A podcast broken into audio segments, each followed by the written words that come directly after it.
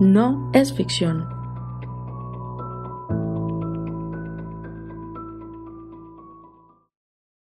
Hola y bienvenidos al sufrido episodio número 7 de... De no es ficción. Entonces, sí ha pasado algo interesante en Colombia. Eh, liberaron al ex senador, ex presidente, eh, el colombiano. Amado por todos los Lo colombianos. liberaron, amado por todos. Lo liberaron, pero bueno, Trump lo considera un héroe y si Trump lo considera un héroe, eso quiere decir demasiado. demasiado, demasiado. Y, pero al menos va a quedar en los Sí, avales yo- de yo la historia. Yuri es fan número uno de Trump. Eh, va a quedar en la historia como el único presidente de Estados, de, Estados Unidos de Colombia en ir a la cárcel. Entonces, mm, lindo al menos. Pues sí. Él es una belleza, él es una hermosura, él es el presidente más lindo del mundo. Sí. Bueno, eh, también va a haber otra vez protesta en, en- en Bogotá con la minga indígena. Eh, supuestamente el gobierno no se quiere reunir por, e- con ellos porque son motivos políticos. Es un gobierno que es político, no se quiere reunir con un grupo de personas porque van a discutir razones políticas. Así que, bueno, antes tiene sentido acá en Colombia. La lógica de nuestro país. Y ya. Y creo que sacaron una versión de 100 años de soledad como gay. Versión gay, algo así. Leí por ahí. No, no me terminé de leer la noticia, pero interesante. ¿Qué? Sí. Hay que leerlo. No, y entramos al tema. Que hijo de madre, qué pereza las noticias de Colombia. Sí, entremos a temas. Sí. Y bueno, eh, a ver.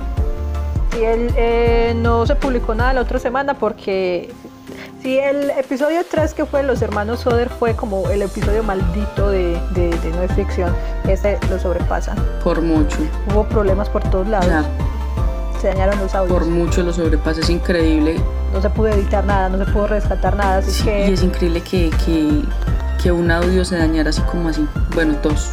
¿Quién sabe por qué no, no que se publicara? Pero bueno, entonces los, fra- los franceses no quisieron. a lo bien. Y obviamente Yuri es la que va a traer el tema. Entonces, bueno, Sí. Yuri, tu amado capítulo 7. Sentí como una ovación del público, como como... "Ah, lloré, ah". Cuando dijiste como, y Yuri, fue como, oh, se sí, puede, ah, sí se vamos, puede.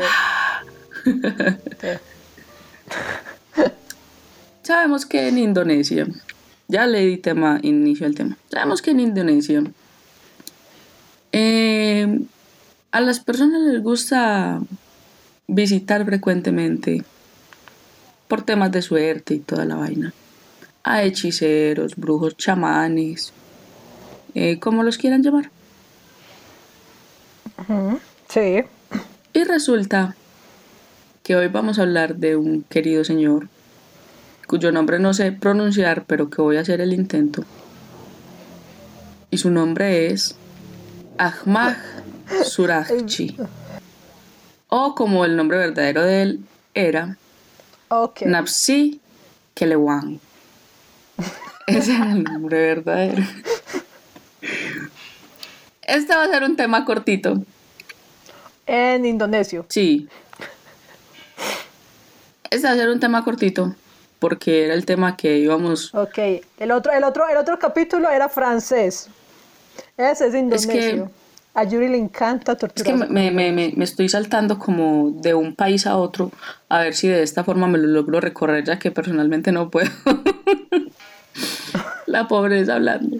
Ella, ella cada vez busca nombres más complicados. Ay, a lo bien, yo no sé qué pasa conmigo, pero es que son los que más me llaman la atención. Entonces dice, Ahmad Surajchi, antes de los hechos curiosos entre 1986 y 1987, hace muchísimos años, se llamaba Napsi Kelenwan y nació el 10 de enero de 1949 en Medan, Indonesia, la capital de la provincia norte, Sumatra. Ahmad Surajdi era hijo de un chamán del cual su nombre es desconocido. Su niñez, más que extraña, fue simple. De un chamán... Ah, no, espere, fue simple. Aunque siempre estuvo rodeado de la labor de su padre y desde ese entonces fue ganando interés por la magia oscura. Lo que es muy, muy interesante, lo que es interesante de allá es que los chamanes, eh, a- a- ¿cómo se llama? Mm, aceptan a niños pequeños para que sean sus ayudantes para enseñarles la labor del chamán, pero también tienden a ser como esclavos sexuales de los chamanes. O sea, eso es muy como, uh, Pues es como acá, acá te enseñan, por ejemplo, a ser panadero, pero tienes que ser el esclavo del panadero. Sí, pero no el esclavo sexual, o sea, literal tienen que prestarle servicios sexuales al chamán principal al que les está enseñando. O sea, son como pareja. Todo Menos mal era el hijo. No sabemos hasta dónde llega lo del esclavo sexual. Sí. Supongamos que no era por temas sexuales.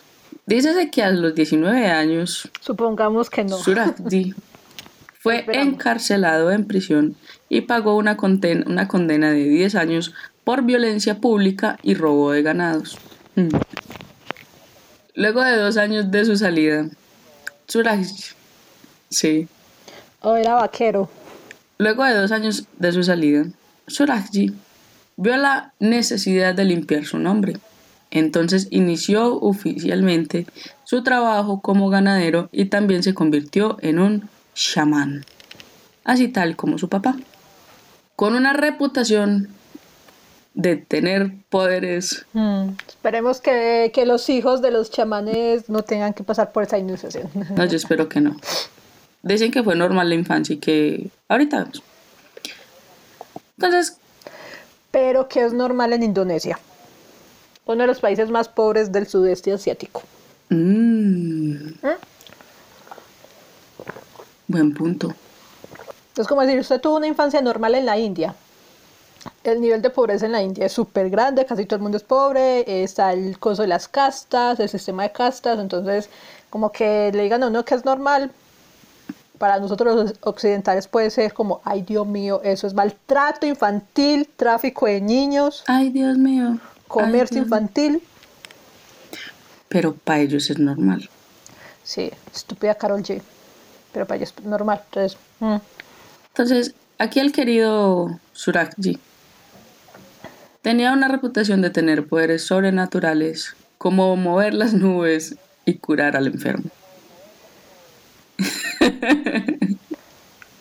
Mover las nubes. Sí. O sea, co- ¿cómo hace eso? O sea, las nubes se mueven por sí solas, pero como que puedo moverlas, pues no sé. Pues el queridísimo... Como decir que tiene poderes sobrenaturales porque lo sigue la luna cuando no se mueve. Entonces como que... mm, Pues él simplemente le decía a las nubes como que se movieran y justamente para donde el viento pegaba y movía las nubes, las nubes se movían. O sea, no era no era por las nubes, por el viento propiamente que va de un lado, sino que era por él, ¿sí? ok. Es eso, era meteorólogo. Los meteorólogos que se creen con poderes. No, pero más o menos saben leer los signos así de cómo están las nubes y todo eso. Entonces más o menos pueden saber las cosas. Entonces, ah, se va a ir para este lado o va a pasar esto. No, pues yo también sé leer las nubes. Si están oscuras va a llover. No, pues, uf, soy la meteoróloga Yuri. Exacto. Sí. Si no hay nubes, está despejado el, el día. es tan difícil ese trabajo. Excepto, excepto, excepto en Medellín, que cada, cada minuto cambia el clima. sí, no es bueno ser meteorólogo acá. Uy, no, qué horror. Resulta, mis amigos queridos míos, que en Indonesia consultar a médicos místicos es una forma de vida. Mucha gente visita a los médicos Sí, porque es muy caro el sistema de salud. No hay sistema de salud y los médicos normales son muy caros. Así que toca punta de brujería. Es más fácil. Mucha gente visita a los médicos porque creen que los médicos tienen poderes paranormales y les piden consejos médicos y espirituales. Muchas mujeres buscaron la ayuda del médico creyendo que se harían más ricas, saludables y, se- y sexualmente atractivas para sus esposos o novios. Y tal médico era nuestro querido Ahmad Surajti. Yo no sé cómo pronunciarlo. Vos no buscas en Google Translator los nombres. Es que me gusta pronunciarlos a mi manera. Entonces no. Ah, ok, ok. Es que realmente no es porque no, no sepa, es porque no sé, porque no busco, porque no quiero buscar en Google Translator, porque no me, no, porque no, porque yo a mí me gusta pronunciarlos así, a la maldita sea. Estamos en Colombia, Ah, ok, ok. Listo. gracias, Ella le encanta desafiarse. exactamente. Entonces resulta que también era como con- era conocido como pues por su nombre como Napsi Kelenwang o Datuj Marinji y ese sí no lo sé Datuj Marinji Ok. resulta que Surajji era un médico brujo muy respetado en Medam ah, estoy tratando temas de brujería neta vez Sí. O sea, él tenía un doctorado en, En brujería. brujería. muchos confiaban en él Especialista en eso. para que los guiara en asuntos con el amor, el dinero y la salud. Sin embargo, queridos oyentes, cuando una niña que había visitado a Surajji no regresó, el padre informó la desaparición de su hija. Resulta, queridos, que la pesadilla... Como todo buen padre haría. Sí, exactamente, o sea, que no están tan mal de papás allá en, en Indonesia. Falta ver si la policía hizo caso. Ahí está la vaina. Vamos a ver. La pesadilla de todas estas mujeres se desató cuando en un sueño el fantasma de Surajji se le apareció y le ordenó obtener la saliva de 70 mujeres para así ser invencible. What? Ajá. O, o sea que, a ver, 70 mujeres, salía de 70 mujeres.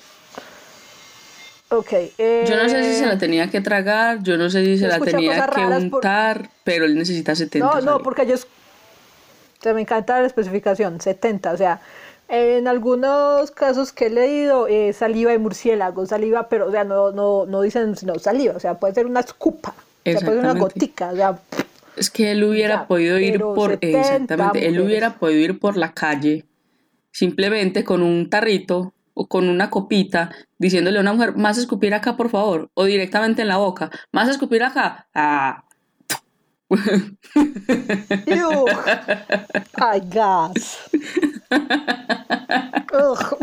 Ah, me dio arcadas y todo. No sé qué es peor. Ah, ya. Ugh, voy a vomitar. ¡Ah! Gas, o sea, me puso la piel de gallina. Gas. No sé qué es peor. Si así en la boca o. Ya eso todo frío. Yo la prefiero en la Ya, boca directamente. Es Uy, sí. ay, gas, Ay, gas. no. Pues madre, no. No debía, haber- no debía haber desayunado temprano.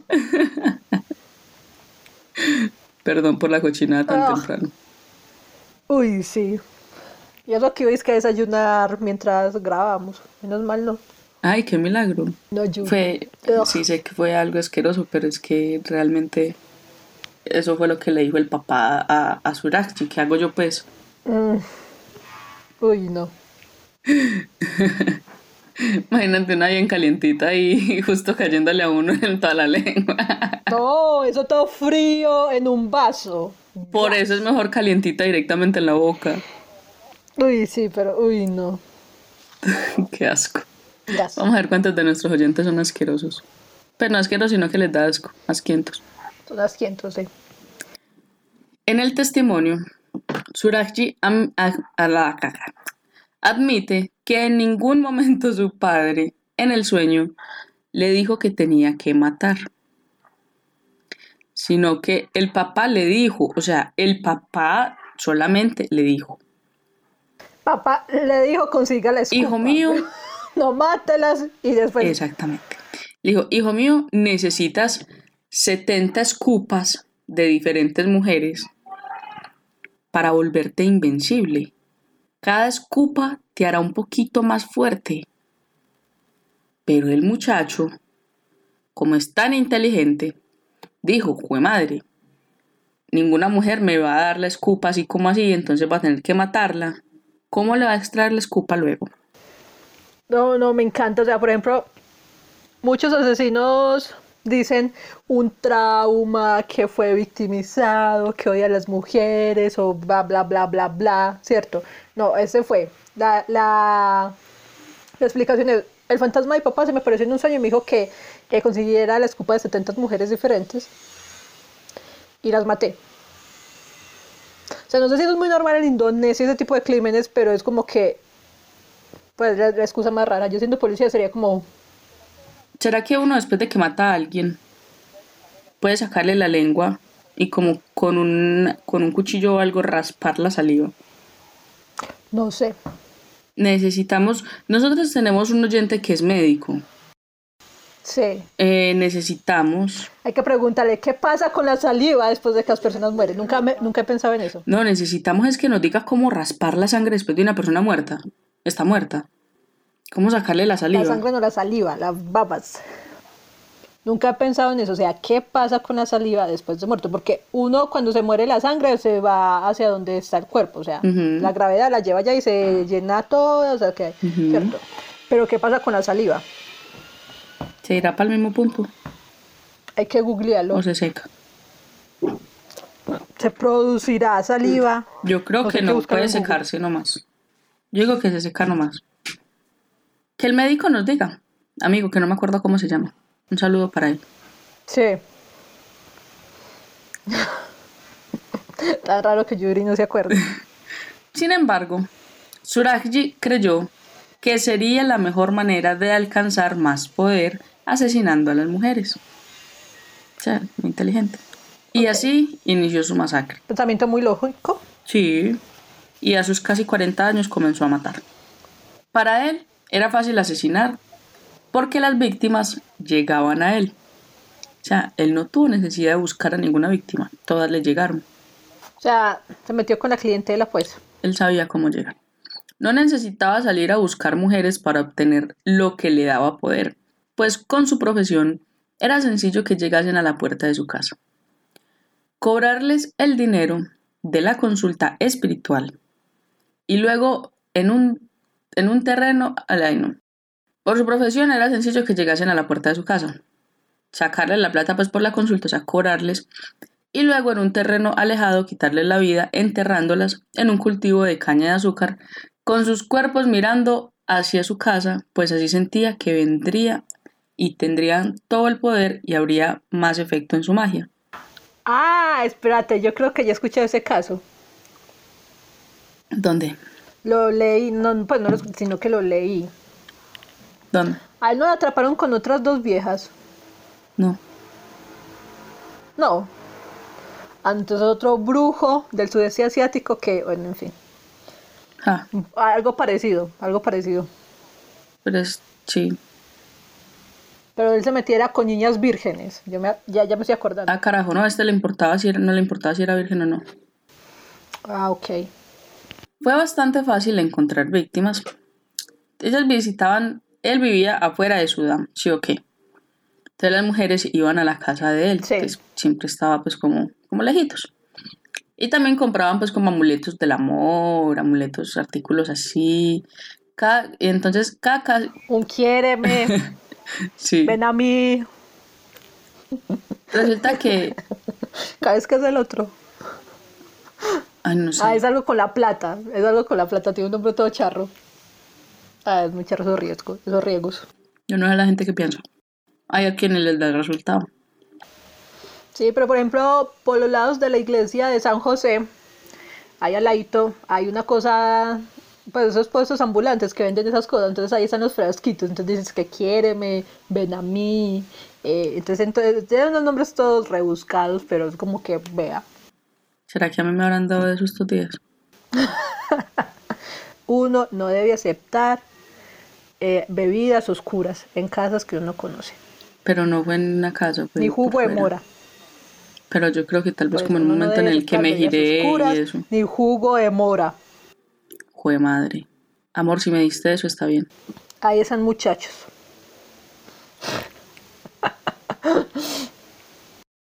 Resulta que él tenía el mismo patrón con, con todas las muertes, con todas sus víctimas. Y después de cobrar a cada, a cada víctima una tarifa de entre 200 y 400, les cogía y les daba un golpe y se las llevaba desprevenidas para allá, para ese campo y tome lo suyo. Las, la- las enterraba hasta la O cintura. sea, a las viejas le pagaban por matarlas. Exactamente. Las enterraba hasta la cintura. O sea, él no solamente obtenía poder, sino dinero. En su magia, Es que el dinero es poder. pero en su magia obtenía poder. pero también po- tenía poder Ah, sí, no, total. que es muy importante en esta sociedad consumista, neoliberal. No, es que entre 200 y, y- y 400 dólares, o sea, está, estaba hecho el señor. Sí. Pero un momento, o sea, él solamente o sea, dejaba el cuerpo, o sea, la mitad del cuerpo mirándolo a él. Hacia la casa de él. hacia la casa de Ajá, él. hacia la casa de él. Las enterraba hasta la mitad, más o menos hasta la cintura, o sea, al punto en el que se quedaran inmóviles Sí. y ya después las, la, pero todas siempre mirando hacia la casa de él. Bueno, eso sí es creepy, o sea, no sé cómo uno dormir por la noche sabiendo que hay quién sabe cuántos cadáveres al frente De mi casa mirándome. de la casa mirándolo. Si uno, si uno no duerme bien cuando una casa al frente está vacía porque no se siente que lo mira, no puede haber algo. No, y a mí me pasó una vez. No sé si les ha pasado, solamente a mí. A mí también me pasó una vez. Cierto, ahora imagínate uno saber que hay alguien muerto al frente mirando. No, la madre. Menati uno levantarse a, la- uno levantarse a las 6 de la mañana o a las 5 uno con un tintico en la mano o un tecito pues allá de India y, y, y uno llegar allá todos contentos tomar, y ver ahí a su plantación de mujeres muertas. Le ganó a Vlad. sí, pero es- eso suena hasta bonito, una plantación de mujeres. Romántico, muy romántica la idea. Sí, cierto. Entonces, pero bacano. Sí. A mí una vez yo sentí que me miraron en una casa y sí me estaban mirando. La casa estaba vacía. Eso es súper horrible. No, Por ejemplo, en esos momentos hay una casa, la desocuparon, una casa diagonal a mí la desocuparon. Y antes de que se fueran, nos dimos cuenta que allá espantan. ah, caray. Porque allá, bueno, ya como que hicieron sus vainas. Entonces yo cada vez que, o sea, de madrugada me levanto y me da por mirar por la ventana, yo soy como, No miremos para allá. Para allá, ¿no? sí, pero no sé, es como que algo me llama y yo como que... Y no ayuda que Oscar, el, el gato de la cuadra, el gato comunitario, el gato que todos queremos y cuidamos, eh, se parche porque dejaron como que la puerta del garaje tiene esos... Tiene un vidrio, entonces se quebró. Y Oscar se parche ahí a mirar para adentro. Ah, no, maravilloso. quieto, como media hora mirando para adentro. Entonces como que... mm, Entonces, todo esto era parte del ritual de él, ¿sí o qué? Y todo estaba diseñado para asegurar la fidelidad de su amante. Supuestamente las metía ahí con ese cuento. O sea, el man metía a las mujeres ya. hasta la cintura y les decía, métanse Ah, ahí en ese hueco. Primero las enterraba y después las mataba. Sí, las, pero es que las enterraba convenciéndolas de que si ellas se metían ahí, el man con el que estuvieran les iba a ser fiel toda la vida. Entonces ya después de que las viejas quedaban inmovilizadas, las estrangulaba con un cable eléctrico. Yo no sé si es que la- las personas cuando uno las estrangula babean o en qué posición las estrangulaba para que babearan, pero él se bebía la, la, la saliva de ellas, o sea, como que les pegaba de la hoja y... Sí. Ok. Eh, no, interesante el método del man, muy creativo. Sí. Entonces, Pero lo que hace uno para no pagar terapia de pareja. a lo bien. Dejarse enterrar hasta la mitad del cuerpo O sea, hasta, en un campo de caña y hasta azúcar. quedar inmovilizada. Yo no sé si es que él tapaba a las otras mujeres. Yo me divorcio. Yo no sé si es que él tapaba a las otras mujeres, pero todas las enterraba en ese mismo campo de azúcar de él, porque era de él. Pero supongo que la caña de azúcar debió ser buena porque muy buen fertilizante utilizaba. Tenía muy buena caña de azúcar. Buena calidad, Sí. buena calidad. Entonces, Muy orgánico todo. desnudaba el cadáver. sí. Desnudaba el cadáver y lo enterraba hasta la cabeza, apuntando hacia su casa para canalizar los poderes místicos del espíritu. Si todo lo demás fallaba y los clientes dispuestos se quedaban cortos, Surajji contrataría prostitutas para asesinarlas. o sea que también perdía plata. Ah, no, porque después se las quitaba. Sí, sí, sí. Invertía y recuperaba. O sea, la mejor pirámide del mundo. Durante 11 años, Surajji asesinó sin piedad a 42 mujeres de un rango de edad entre los 11 y los 30 años. O sea, yo no sé qué hacían niñitas de 11 años buscando que les, les dieran suerte en el amor. No, además que la secuestraba porque en las, en las villas, aldeas, perdón, en las aldeas de Indonesia es muy normal que los niños cuando les pongan cuidado estén por ahí jugando y así, o en las calles. No, pero es que nunca hablan de secuestros. ir a trabajar también, entonces como que muy fácil robarlos. Nunca hablan de secuestros, de que la niña no... No hablan, pero además que lo diga. O sea, ya las familias son súper grandes, o sea, si, si un niño se perdió es como que, bueno, una boca menos que alimentar. Eso deberían. Entonces era como que. Yo creo que ellos daban como las gracias. Ay, se perdió una niña y casi que no se me va de acá. No volvió. No, no ayuda, no da en la casa nada, no aporta para nada. Yo necesito son los varones para que vayan y trabajen. Gracias a la persona que se la llevó. Entonces, demás que eran, sí. O la policía no les creía porque era gente pobre, pues, como siempre ocurre. Pero es que nunca hablaron como de que varias personas fueron a la policía. Por eso, no, por, em, por ejemplo, obviamente la policía no va a decir, sí, vinieron y todo eso, los medios de comunicación van a decir eso, no. O sea, Indonesia es bastante como que... Una Colombia pequeña. No, al menos en Colombia tenemos a... ¿Cómo se llama? Twitter.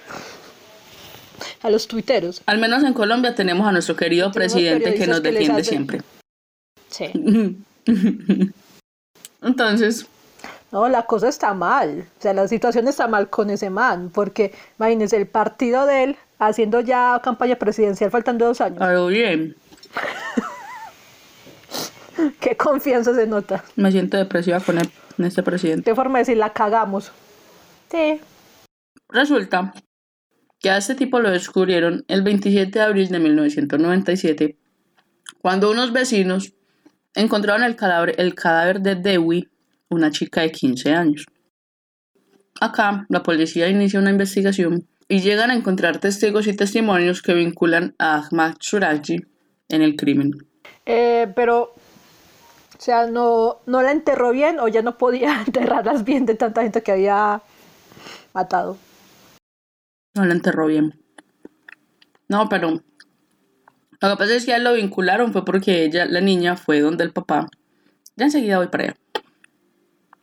Dewey ah. había llegado una noche a su casa para pedirle que le ayudara, pues había llegado a la casa de, de Suraji, para pedirle que le ayudara a que su prometido no la dejara por otra mujer. Él la llevó al cultivo de caña de azúcar y en la confesión de Surajji dice que ella estaba asustada y debido a esto pidió que una de sus esposas lo acompañara o sea, le pidió a Surajji que una de las esposas que él tenía lo acompañara a llevarla a la niña. Fue así como Tamini se enteró de lo que hacía este tipo y se vio envuelta como cómplice en los asesinatos de su esposo. La niña le había dicho a sus papás, por eso fue que pusieron la denuncia, que iba a ir donde Surajji, donde el chamán, a pedirle que el comprometido que ella tenía, el prometido, perdón, no la dejara. Entonces ellos sabían dónde iba a estar la niña ese día. Cuando la niña no llegó. O sea, eso fue nivel agua de calzón, nivel qué? Kamisama. ¿No has visto que en, que en Instagram está rodando un video de una vieja haciendo el coso del agua de calzón? Ah, muy charro. No. No, ay. Eso es súper para y los comentarios no ayudan. Surachi entonces el 27 de abril fue que se dieron cuenta eh, de que la niña no estaba y llamaron a la policía y la policía fue allá donde él. Estuvo cuatro días en interrogatorio. Ahí confesó el asesinato de las 42 mujeres y el lugar donde había enterrado sus cuerpos. Además confiesa que sus crímenes no tenían nada que ver con motivos sexuales, sino que solamente era una cosa así sencillita, pequeñitita la cosita, y que era una manera más sencilla de ganar dinero sin ser atrapado. No obstante, nunca quedó claro de qué forma este chamán recogía la saliva de sus víctimas. Pues no sé, me imagino al que está escribiendo el caso, la, la confesión de él, como que las maté por las babas de ellas. Así lo hubiera puesto yo. Me queda como, eh, me repite por favor. yo, yo haría como que, y llamaría a otro compañero, parce, venga. O sea, usted está escuchando lo mismo que yo. Se las mató por la saliva de ellas, las escupas, las babas. Se mató a 40 y de mujeres por las babas. Ok. Sí, yo creo que todos se quedaron como ahí justamente cuando estaban en el, en el juzgado. Yo creo que todo el mundo se quedó como, le dice al juez, ¿y por qué mataste a tus víctimas? Por la baba. ok. ¿Te imaginas el silencio incómodo en ese momento de todo el mundo? Sí, pues incómodo. El 22 de diciembre del 1997 en Indonesia. Este es el veredicto.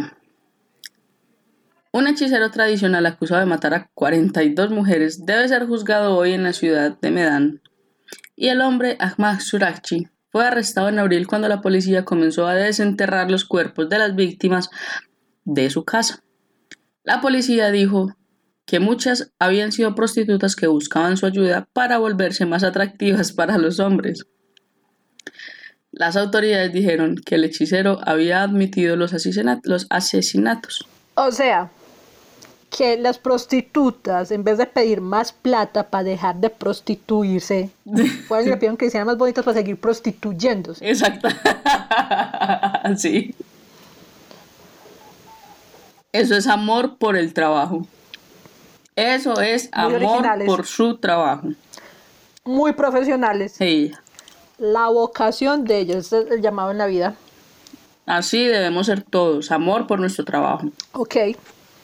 No conozco ningún diseñador que fuera como que a donde un brujo y dijera, no, yo quiero tener más talento, ser más creativo para seguir diseñando. No, uno pide más plata para dejar de diseñar.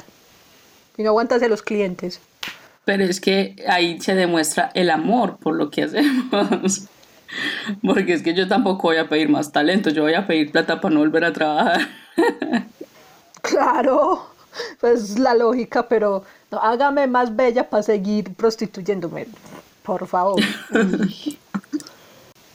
este caso está muy raro. O sea, él las mata, él las mata por las babas y las prostitutas van donde él para seguirse prostituyendo, o sea, para que les vaya mejor en la prostitución. O sea, mucho sentido. Muy, muy lógico ese caso, muy lógico. Un caso impresionante. Sí. Durante sus juicios, tanto Surajji como Tumini, la mujer de él, negaron los asesinatos y dijeron que confesaron porque ya no podían soportar la tortura de los interrogadores. El 27 de abril del 1998, o sea, un año después, un tribunal indonesio del norte de Sumatra declaró al brujo culpable de la peor ola de asesinatos de Indonesia. Mientras se desenterraba el último de los 42 cuerpos, Surajji fue condenado a muerte por un pelotón de fusilamiento. Su esposa Tumini también está condenada a muerte por su participación en los asesinatos. El tribunal determinó que ella lo había ayudado deliberadamente en los asesinatos. Las otras dos esposas se han ido del pueblo. Ya la dijo de madre, a la maldita sea, nosotros nos vamos, los dejamos a ustedes tirados. Las únicas normales de ese caso. Las únicas dos personas normalitas son ellas. Sí, porque, pues no sé, no, pero me encanta que en, en, Indonesia todavía haya pena de muerte, me encanta, lo apoyo totalmente. Nunca cambien, o sea, que se vaya a la mierda los derechos humanos. Pena de muerte para todo el mundo, hijo de madre, yo también estoy de acuerdo. La reacción en el resto de Indonesia es relativamente moderada. El comienzo del juicio no se informó en la prensa nacional de Indonesia. La gente dice que es porque están acostumbrados a buscar ayuda para los paranormales y están familiarizados con las cosas que van mal. O sea, para ellos es normalito todo esto. Consultar a los místicos es una forma de vida en Indonesia. Exactamente. Y se dice que tienen un gran apetito sexual. Han O habido... sea, la mala suerte es normal para nosotros. Vamos a buscar brujos, es muy normal para nosotros. que se desaparezcan personas es muy normal para nosotros. Que las prostitutas busquen ser más bellas para seguir prostituyéndose es muy normal para ellos. Entonces, No, y para todo el mundo, Ok. eso es demasiado normal. normal. Han habido otros casos místicos que abusaron e incluso violaron a sus clientes. Pero un curandero tradicional dice que el caso Ahmad Surakji es una aberración, que es visitado por muchos por sus supuestos poderes mágicos. Y cito lo que dice, si no tienes la, la formación adecuada, la educación educada o el maestro adecuado, las cosas podrían salir muy mal. Cierro comillas. Algunos místicos dicen que pueden hacer arreglos para que maten personas con poderes mágicos. Pero la gente de la aldea de Surakji dice que las acusaciones sobre él les ha impedido ver a los místicos y que ahora se mantendrán alejados de la hechicería tradicional. Como dice uno de los vecinos de Surakji, se sienten traicionados por un hombre que alguna vez fue miembro respetado de la comunidad. O sea, por culpa de ese señor están juzgando y están desconfiando de los demás chamanes. O sea, muy mal. Qué triste. O sea, no todos son así. O sea, no digo que todos sean buenos y que tengan poderes, sino que no todos son asesinos seriales. No todos lo son. No. O sea, pueden que la mayoría sean Pero ladrones, no son. pero asesinos. no son asesinos seriales. Y hay que ver la diferencia. Ujú. Apoya a un ladrón, no a un asesino. Sí. Sí. No, hay, hay otra mejor que dice: apoya a un ladrón, fusila a un asesino. En ese caso se aplicaría. Exactamente. Entonces resulta que Surakji dijo de una forma no muy orgullosa de sí mismo, antes de morir, él dijo que sentía que su agenda estaba incompleta, porque nada más asesinó a 42 mujeres, pero lo que él iba buscando era asesinar a las 70 que su padre le pidió. Obvio. Y después de esas palabras, en abril Dejó incompleto el hechizo. de 1998, fue ejecutado por un pelotón de fusilamiento. Y amigos, esa es la historia cortita de hoy. Muy normal para todos nosotros todo lo que sucedió. Entonces el episodio 7 muy... el caso más normal. El más normal que hemos tocado. Sí. Muy normal, eh, un país para nada raro, Jamás. una cultura muy lógica, o sea, centrada en el raciocinio. O sea, Descartes debe estar feliz, ¿no? O sea, todo el, el periodo de la iluminación francesa valió la pena. Wow. Sí, me pareció demasiado normal el tema y por eso lo escogí. Jamás me hubiera imaginado que una prostituta quería ser más linda para ser prostituta. Pero Yo nunca lo había considerado, o sea, yo, yo siempre, pero bueno, hay, hay muchos puntos de vista. Interesante. Cuando uno encontró su vocación en la vida, ahí es. es que si uno encuentra lo que ama y, y logra hacer lo que ama, ¿por qué detenerse ahí? Hay que hacerlo mejor. Deja que te mate. Pero hay que hacerlo mejor, hay que buscar ser la mejor prostituta. Obvio. Eh, no, increíble. O sea, no, no sé qué decir. O sea, de todo lo que pasó, eh, no lo que más me sorprendió fueron las prostitutas. Ya fue como que, Sí, es que eso es lo que más sorprende. o sea, todo muy raro, pero eso fue como que Uno se queda sorprendidísimo. no, no, no, no me imaginé. Y con esto, mis queridos amigos, Y dejó el hechizo, dejó el hechizo a la mitad, a lo bien. pues un poquito más de la mitad, Oh, sí, sí, eso es un 60%. pero sí, más o menos. Pero bueno, pero bueno. No, qué bueno que a él. Sigo con ganas de saber cómo fue que le sacó la saliva a las muertas. Sí, yo sigo pensando eso.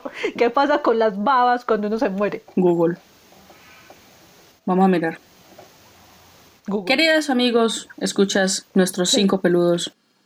Hola Margarita, un saludo para ti.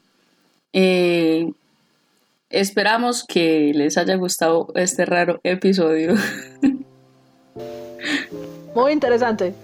un, sal- un saludo para Carla que estuvo con nosotras en el episodio pasado, pero ese fue el que no se pudo sacar. Pero bueno, Salud, un gusto haber estado con vos. la fuerza no estuvo de nuestro lado. Igualmente Yuri, gracias por esa historia tan bacana. Eh, por fin grabamos algo, esperemos que, que haya quedado bien. No hago- yo tampoco no hago y no monitorear ese micrófono. Eh, estoy esperando que se me aparezca. Que me aparezca. esperemos que no se nos aparezca en sueños algún fantasma que nos diga que necesitamos matar a 70. ah, necesitamos la baba de 70 personas para que esto sea un éxito. No, porque es que si a mí un- algún fantasma de los que hemos tratado acá, ¿cierto? Ya sea Jennifer, eh, me asustaría mucho más. Pero si por ejemplo se me aparece Jennifer diciéndome como, hey, Yuri, ¿sabes qué? Necesitas la baba de 80 personas para que el podcast de ustedes sea todo un éxito. Fue madre, pues a ver, yo creo que yo me tiro 40 y Salomé 40. Pero yo solita no me llevo todo eso. Yo no. Padre, yo no me voy a. Se le presentó a usted, ¿por qué me va a meter a mí ahí? Porque usted es mi compañera. O sea, el fantasma la contactó a usted. Somos, O sea, a mí no. somos un equipo, listo. Somos un equipo. Así que si yo me bebo la baba de 80 personas, usted tiene que ir con la mitad conmigo. Qué belleza, me encanta. Me había tocado el tema. Ahí fue madre, y es que si lo soñamos y. Y pues, ¿por qué no? Pues no tenemos que matar a las personas, no es sino que vayamos por ahí. ¡Ey! Escupime acá, ¡pum! Ah. Uy, no. Uy, yo que tengo con una imaginación tan buena. Qué horror. Uy, ah. Ya está comiendo. Uy, no sé cómo puedes comer. Anormal. No soy tan asquienta. Uy, no. Y con este episodio, mis amigos. Bueno, señores, este ha sido el séptimo episodio 7.2, creo. No sé, sí, 7.2 de. No, es ficción. Nos vemos hasta Nos la vemos próxima, próxima. compañeros. Nos escuchamos. Nos Besitos escuchamos para todos. Nos escuchamos la próxima. Chaito. Bye. Y en nuestras redes sociales nos pueden seguir en nuestro grupo de Facebook como No es Ficción, Instagram No es Ficción guion bajo podcast y nuestro correo electrónico podcast no es ficción gmail.com.